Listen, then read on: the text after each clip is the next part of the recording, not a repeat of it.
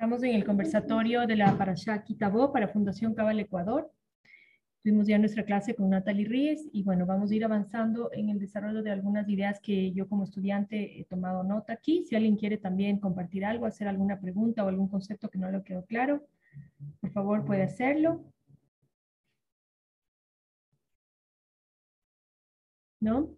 Ok, vamos a empezar con este concepto de la pregunta que yo le hice a Natalie durante la clase que es que las bendiciones que nosotros recibimos tienen que bajar protegidas por una cáscara para que esa luz que llevan dentro no sea tomada por la negatividad del entorno en este viaje desde de los mundos de emanación al mundo de la acción, que es donde nosotros estamos. No voy a decir los nombres de los mundos en hebreo porque este podcast lo escucha mucha gente que no estudia Cábala y no quiero crear vacíos de entendimiento en lo que voy a explicar. Entonces, desde que emana esta bendición del universo hasta que llega a nuestro plano terrenal, hay un viaje, hay un tiempo, por eso se siente así como distancia, ¿no? Es una percepción igual porque ya sabemos que en el mundo espiritual el tiempo es una cosa completamente diferente al pensamiento lineal que tenemos acá, a la sensación lineal que tenemos acá del tiempo.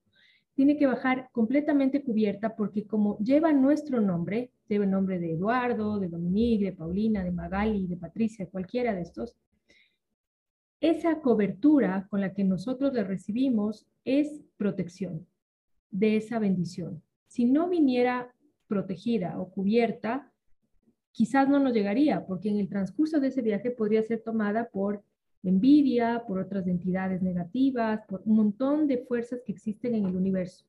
Por eso, cuando recibimos, la vemos como algo, ¿qué es esto? ¿Para qué tengo esto en mi vida? ¿Por qué me está pasando esto? Porque lo que vemos es la clipa, es la cobertura que protege nuestra bendición.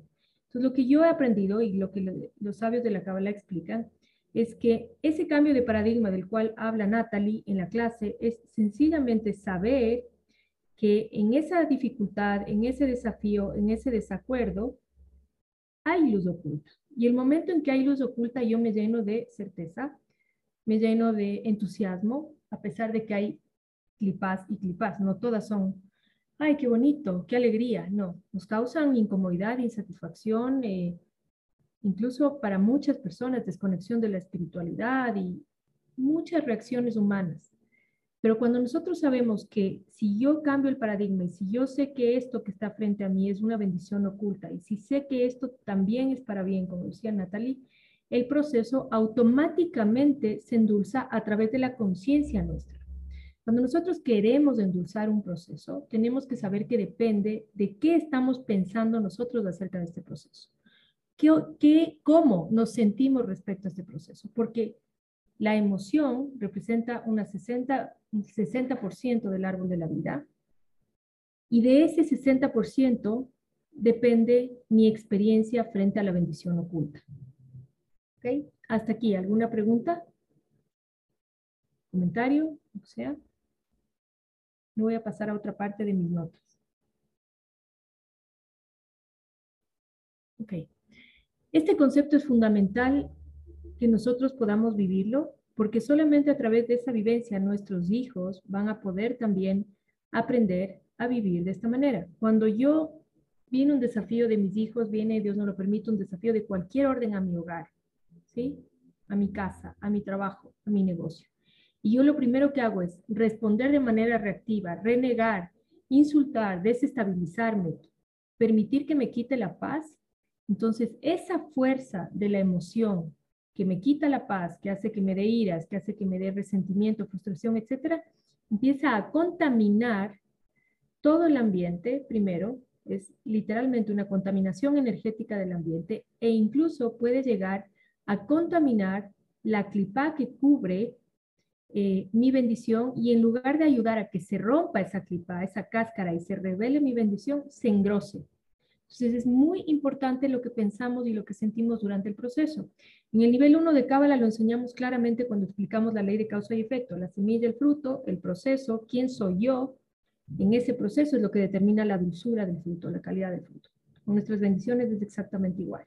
Vamos a pasar a otra parte que yo tomé notas aquí, que habla también de la tojaja, que es esta capacidad de reprender sin ira, de reprender sin conectarnos con los aspectos internos que nos generan frustración en determinada situación, sobre todo cuando educamos a nuestros hijos o cuando queremos hablar con nuestra pareja. Es esencial que busquemos primero ese espacio de equilibrio interno para poder hacer nuestro reclamo, que sería una tojaja, nuestra... Sí, yo creo que lo más adecuado sería reclamo más que regaño. Bueno, reclamo para decirlo de manera dulce. Antes de hacer ese reclamo, poder equilibrar nuestra energía emocional, clarificar nuestra mente y de esa manera poder encontrar las palabras adecuadas para reclamar o poner un límite o hacer este, este, no sé cómo sería la palabra exacta, Sí, es como una especie de reprimenda a nuestros hijos, a nuestra pareja, a nuestro socio, a quien quiera que sea. Cuando nosotros no venimos de un lugar de equilibrio interno, lo que ocurre es que nuestros hijos, por ejemplo, tienen una respuesta mucho más rebelde. En lugar de recibir de nosotros la reprimenda, el regaño, se ponen mucho más rebeldes. En la pareja crea separación. En las amistades de los socios también crea separación y donde hay separación ya sabemos que hay caos. Cualquier lugar donde hay espacio que no es llenado por la luz, no queda vacío, ingresa el caos. Entonces es muy importante que la tojaja sea hecha con ese balance, ese equilibrio y la búsqueda de un momento en el cual sea un momento oportuno, porque a veces también estamos en equilibrio, estamos en balance, hemos encontrado las palabras idóneas, sin embargo, somos inoportunos y eso tira para abajo el proceso de, eh, de corrección o de reprimenda, que sería la tojaja. Vamos a ver qué más hay por aquí que tome notas. La reprimenda que dijo Natalia el inicio de la clase. Están preguntando qué es tojaja acá en el salón. Eh, dijo algo muy lindo también, que es el creador y el ego no pueden coexistir. Y esto es algo importante. Esta mañana hablaba con una estudiante mía de Kabbalah de casa y ella me hablaba de su proceso personal, de cómo tuvo mucho y de pronto empezó a perder y a perder y a perder dinero. Y una de las cosas más importantes que uno tiene que entender es que en el, en el área de prosperidad, cuando nosotros creamos sustento y prosperidad desde el ego, eso no se sostiene. Eso se va porque se va. ¿Por qué? Porque no tiene una raíz espiritual profunda, sino que tiene una raíz que está basada más en la personalidad, que está basada más en, el, en las creencias, porque todo eso es terreno del ego. Todo lo que es la personalidad, las creencias, los pensamientos, las limitaciones, es terreno y cancha de juego del ego. Cuando nosotros empezamos a crear prosperidad desde el ego, eso no tiene una raíz profunda, no se sostiene, se baja. Una cosa que es muy importante para ayudarnos en el tema de prosperidad a conectar con una semilla espiritual verdadera es la humildad y el diezmo. Humildad y diezmo. Yo no soy el creador de esta fuente, de este sustento, de esta cantidad de dinero y de todo lo que me rodea. Yo soy el receptor. Tengo que trabajar en convertirme en el receptor idóneo de esta fuente de sustento.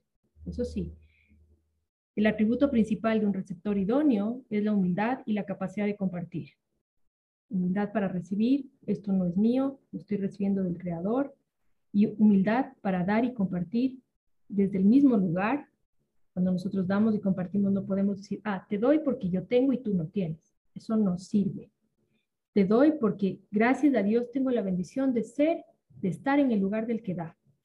Eso es un regalo del Creador, estar en el lugar del que da y luego hacerlo con humildad. Y el diezmo, que ya sabemos que lo que hace es eliminar una décima parte del árbol de la vida, la parte de Malhut, la clipa, la que viene con toda la negatividad asociada al dinero, porque hay mucha energía negativa asociada al dinero en este plano terrenal. El diezmo lo que hace es limpiar eso y permitir que nos quedemos con las, con las nueve partes luminosas del dinero. Eso sería el conversatorio hasta hoy, hasta este momento. Si alguien tiene preguntas o algo para compartir, si no, lo dejamos hasta acá.